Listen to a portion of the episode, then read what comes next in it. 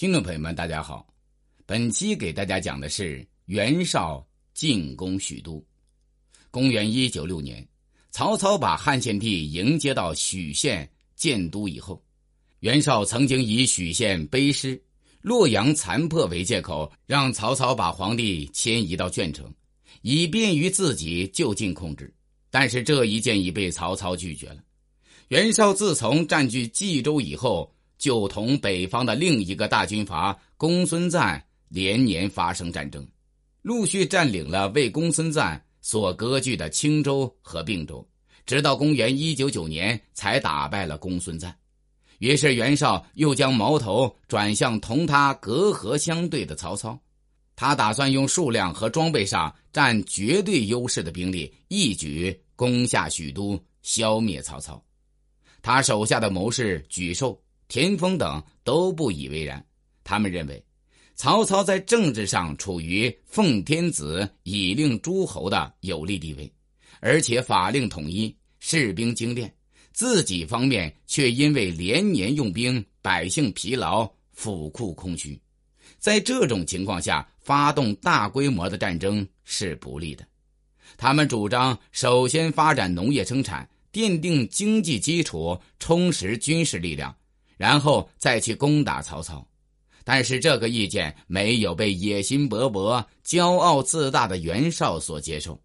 袁绍终于在郭图、沈佩等人的迎合怂恿下，点选大军十万人向许都进攻。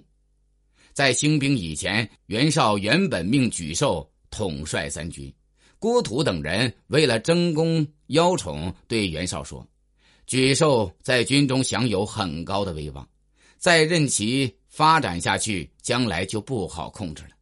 袁绍对沮授不赞成自己用兵，本来就已经不满，又听了郭图的谗言，就决定把沮授原来统帅的军队分别让沮授、郭图、淳于琼三人各带领一军，这样就削弱了沮授总领三军的大权。袁绍在进攻以前，曾经派人去劝说荆州牧刘表。从南面进攻曹操，刘表只是在口头上答应了袁绍，实际上并没有出兵助战。袁绍的第一招棋落空了，他又派使者到穰城去见张绣。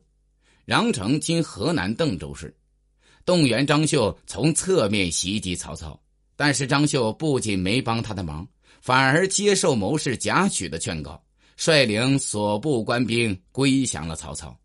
这样就相对的减弱了袁绍的优势，袁绍不得不推迟大举进攻的时间。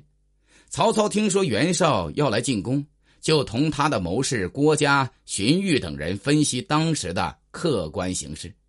郭嘉很有智谋，他把曹操和袁绍双方的情况做了对比，指出曹操必胜，袁绍必败。他的分析主要有以下几点：第一。袁绍出兵对汉朝说来是一种叛逆举动，不得人心；而曹操却是以皇帝的命令为号召，能够得到别人的支持。第二，袁绍猜忌心很重，对有才能的人不信任，而曹操却敢于大胆用人，一些有远见、有才能的人都愿意为曹操所用。第三。袁绍计谋虽多，但是做事不果断，而曹操在确定了策略以后，就决心实行，并且能够随机应变。第四，袁绍的部下争权夺利、勾心斗角，袁绍也是非不分、赏罚不明，而曹操却能明断是非，不受迷惑，赏罚分明。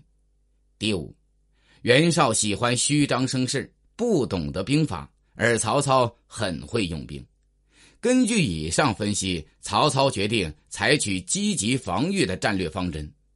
公元一九九年八月，曹操把部队推进到黎阳，并且先后做了以下的战略部署：一、派臧霸带领精兵进入青州，用来牵制援军，同时巩固自己的优异；二、派于禁带领步骑兵两千人屯守延津，同白马太守刘延共同防御袁绍的正面进攻。